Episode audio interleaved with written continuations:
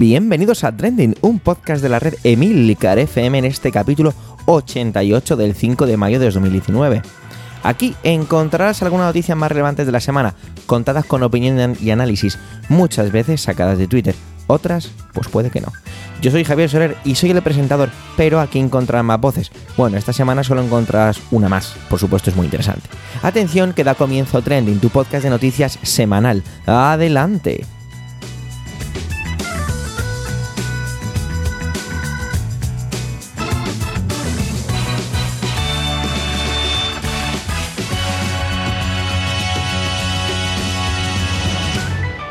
Bueno, pues pasaron las elecciones y parece que podemos volver a hablar del resto de desgracias del mundo. Que si Venezuela, que si Trump, que si el Brexit. ¿O no? Pues no, ya que José Miguel, y hoy estamos solo los dos, con Western en una estación de tren esperando a la llegada del mismo, ha decidido hablar sobre los pactos postelectorales. Una suerte de pizza con piña para mí. Adelante, José Miguel.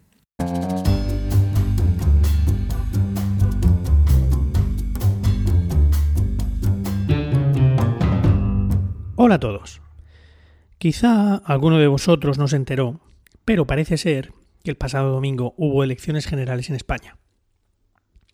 El resultado de dichas elecciones dejó un panorama parlamentario de lo más abierto. Se han dibujado dos grandes bloques, derecha e izquierda, con unos números bastante similares, pero con una cierta ventaja de la izquierda.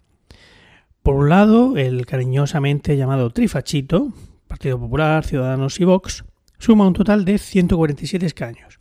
Y por el otro, PSOE y Podemos en todos sus diferentes sabores y colores llegan a los 165 escaños. Obviamente, ninguno de los dos bloques llega por sí solo al número mágico de 176 necesario para conseguir la investidura en primera votación. Por tanto, llamamos al escenario a los nacionalistas e independentistas.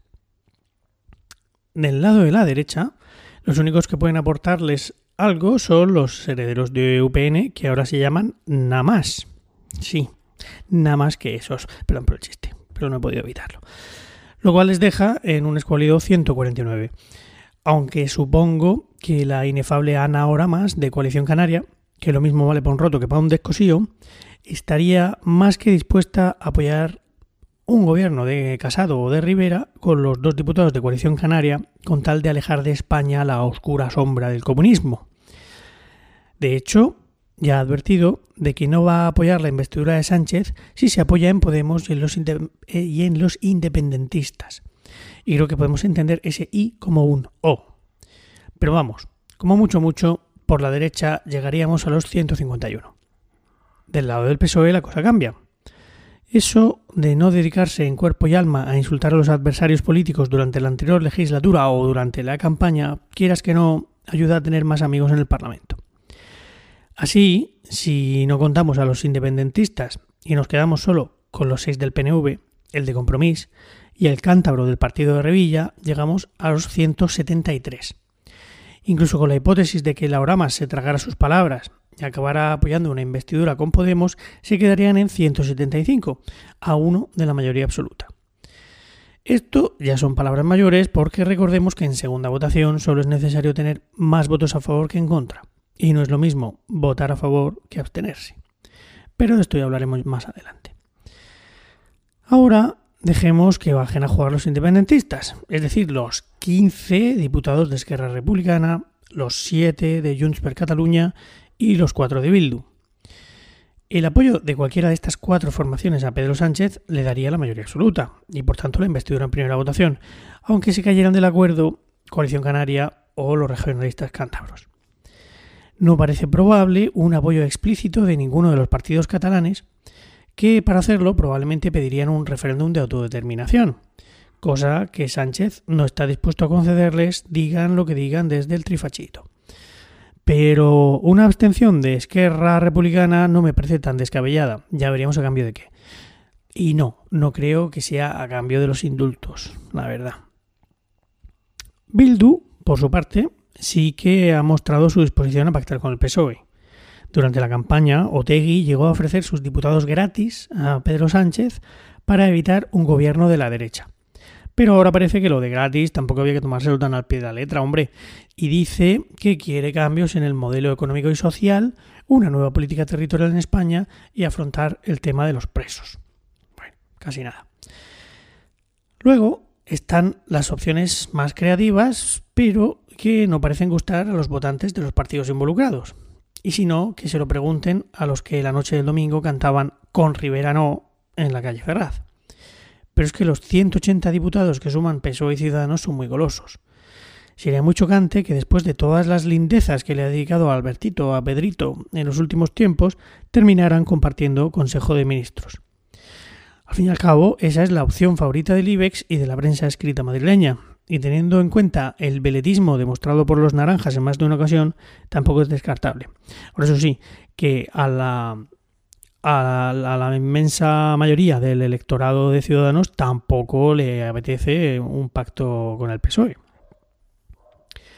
Pero hablando de veletismo, ¿qué me decís del viraje de Pablo Casado, que en pocas horas pasó de ofrecerle ministerios a Abascal a referirse a Vox como extrema derecha?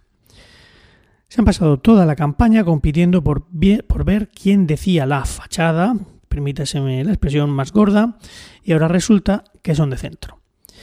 Ahora que han visto que todo el facherío se les ha pasado a Vox, parece que ya dan por perdidos esos votos y se van a por los de Ciudadanos. Veremos si no terminan perdiendo esos votantes también. El caso es que los de Vox se han hecho los ofendiditos porque les llaman de extrema derecha que sean los favoritos de Salvini o de Le Pen, que les han, que les han jaleado sus resultados del domingo, no debe conducirnos al error de suponer que sus ideologías son parecidas. hombre, y que sus programas electorales dejen a don Pelayo como un bolchevique, tampoco. Como están tan ofendidos, han amenazado con romper el pacto de legislatura en Andalucía. Bueno, ya veremos en qué queda todo esto.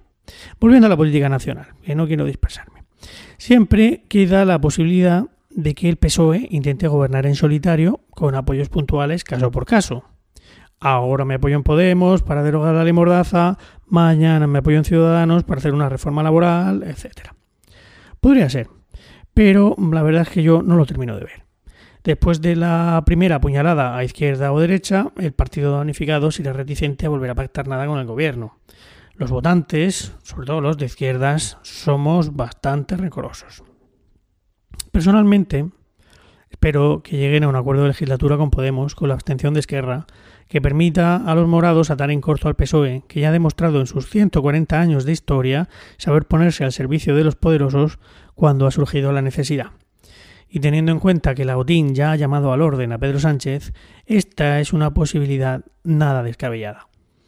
De lo que sí estoy convencido es de que no nos vamos a enterar de verdad de cuáles son los pactos hasta después de las autonómicas que se celebrarán, ahora a finales de mayo.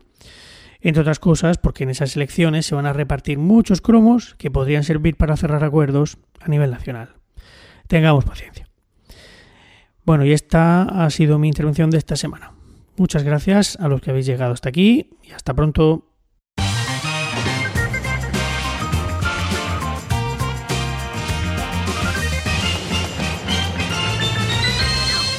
Soy una persona que se equivoca mucho. Cada vez me hago más prudente, o por lo menos lo intento.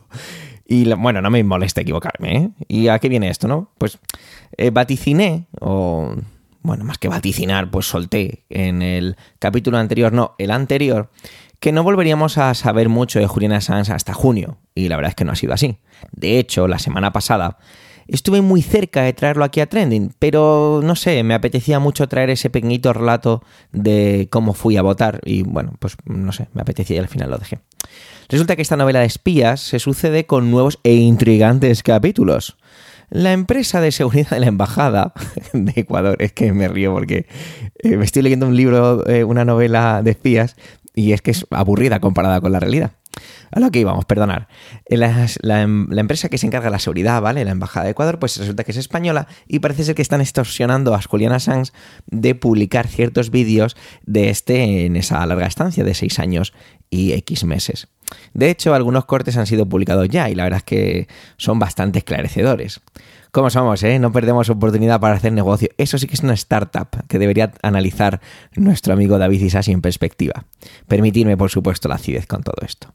Y no solo eso, sino que salió una nueva pena contra nuestro hombre de pelo blanco, ya que por saltarse las normas le toca pasar 50 semanas en prisión.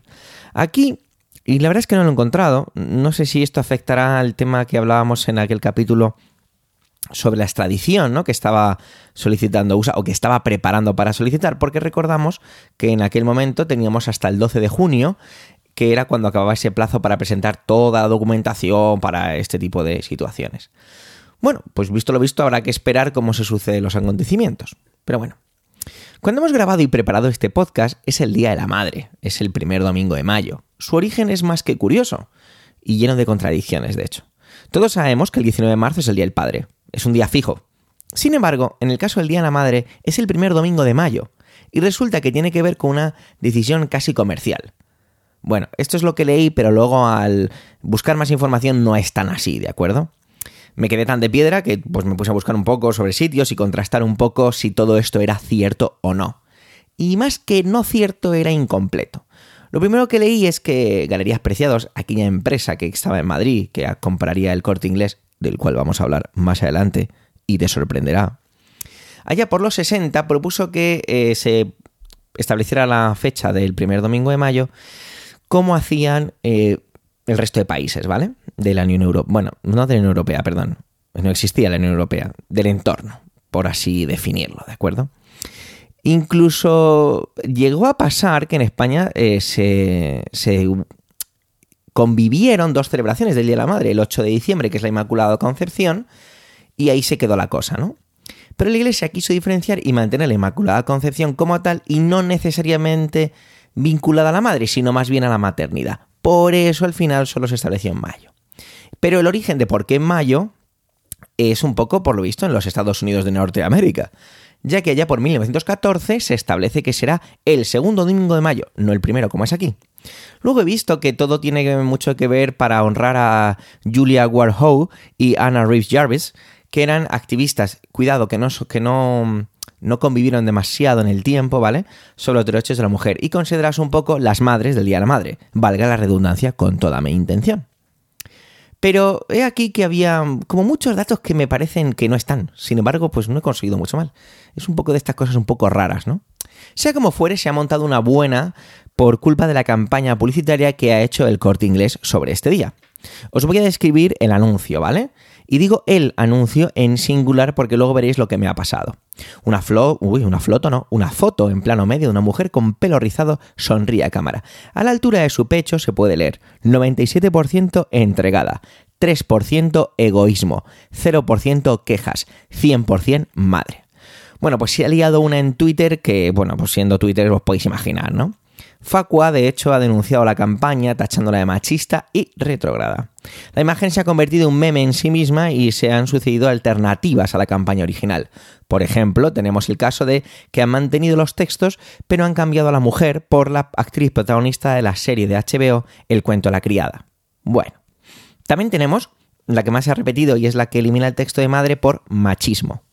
Existe otra que se ha mantenido y que toca el contexto de Juana Rivas, ¿Vale? Perdón, he dicho que se ha mantenido, no. Existe una que se ha metido de entero en el contexto de Juana Rivas, con una foto de la propia Juana, manteniendo la estética del anuncio con los siguientes textos.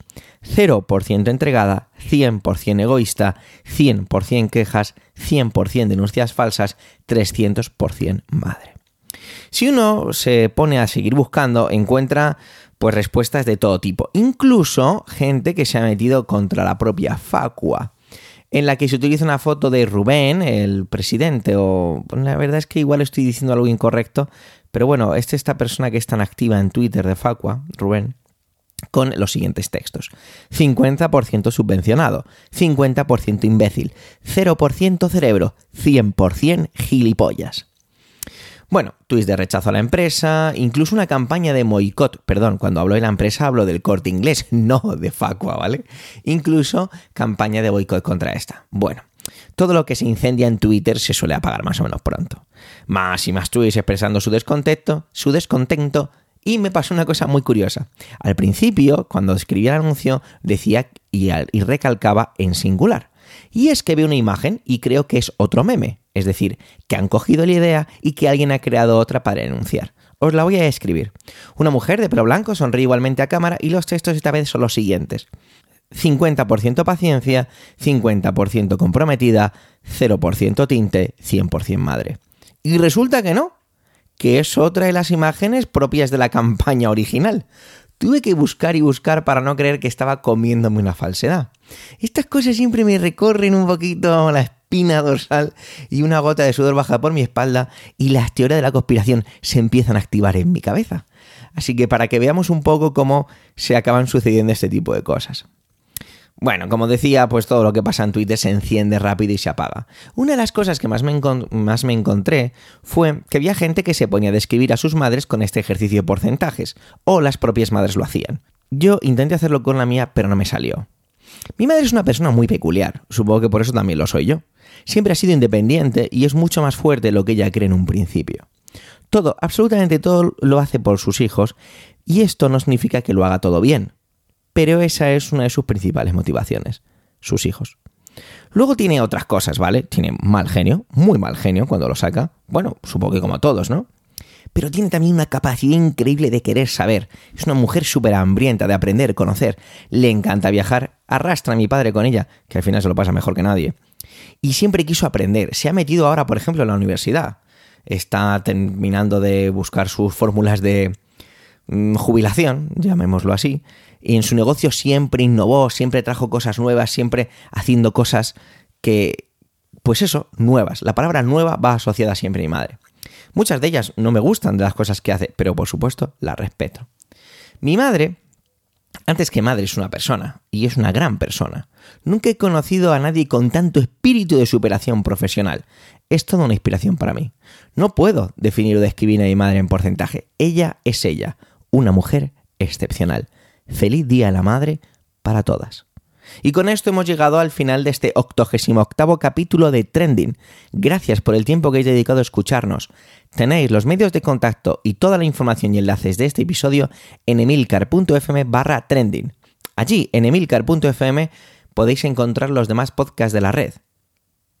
Si os gusta Trending, recomendarnos, debatir nuestras intervenciones, complementarlas con comentarios y si tras todo lo anterior nos dejáis pues algún tipo de ranking en vuestra aplicación de podcasting, pues oye, sería increíble.